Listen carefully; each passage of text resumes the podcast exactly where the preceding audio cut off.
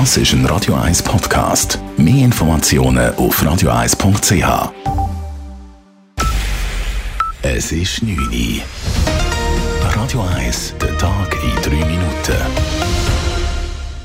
Mit dem Marco Huber. Die Traditionsfirma Stevi droht Konkurs zu gehen. Der Winterthurer Wäscheständehersteller musste heute bekannt geben, dass Stevi die Fertigung ihrer Produkte am 30. September einstellen wird, nach insgesamt 77 Jahren. Stevi wurde in dieser Zeit zu einem Synonym für die weit verbreitete Wäschespinne. Ein solcher Erfolg sei selten, erklärt Markenexperte Stefan Vogler. Wer kauft schon einen Wäscheaufhänger? Man kauft selbstverständlich einen Stevi. Und das ist ein Besitzstand, den sie haben heute bei allen Schweizerinnen und Schweizer. Und von dem her gesehen ist es ganz, ganz schade. Dazu kommt, dass ein inhabergeführtes Schweizer Produktionsunternehmen wird untergehen. Und das ist, finde ich, nicht unbedingt eine gute Nachricht. Als Grund für das Aus nennen die Inhaber aus gesundheitlichen und altersbedingten Gründen nicht mehr in der Lage zu sein, das Unternehmen an einen neuen Standort weiterzuführen. Die jetzigen Inhaber haben das frühere Familienunternehmen vor sechs Jahren übernommen. Nun sei die Suche nach einer Nachfolgelösung bisher gescheitert. Die Schweizerische Nationalbank hat den Leitzins heute ein weiteres Mal erhöht.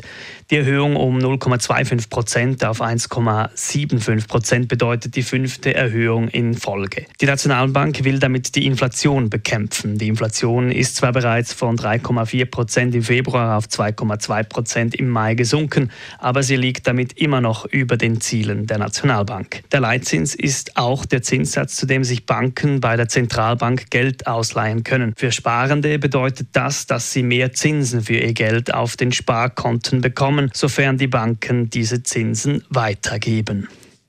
Knapp ein Jahr nach Einführung der Ehe für alle ziehen die Dachorganisationen von Schwulen und Lesben eine positive Bilanz.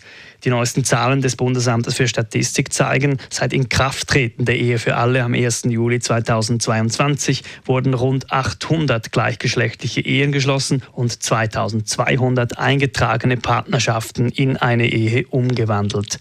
Dies sei eine Bestätigung der Wichtigkeit der gleichgeschlechtlichen Ehe, sagt Alessandra Wittmer, Co-Präsidentin der Lesbenorganisation Schweiz, LOS. Das zeigt ja auch, dass die Ehe für alle ein wichtiges Recht ist und ein wichtiger Schritt in der Gleichberechtigung von queeren Paaren. Und ja, da hat sich jetzt einiges Gutes da. Das sieht man ja wirklich auch an diesen hohen Zahlen. Insgesamt wurden in der Schweiz im vergangenen Jahr 40.900 Ehen geschlossen.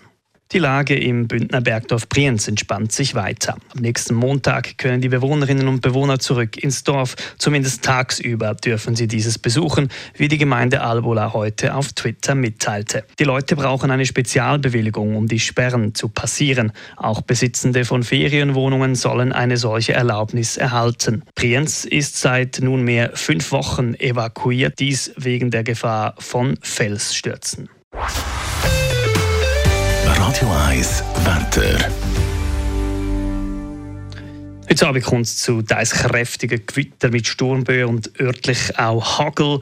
Morgen dann weitere zum Teil kräftige Regengüsse, vor allem Richtung Alpen. Von der Temperatur her kühlt es ein bisschen ab. 15 Grad ist es am Morgen. Nach dem Mittag messen wir rund 25 Grad. Das war der Tag in 3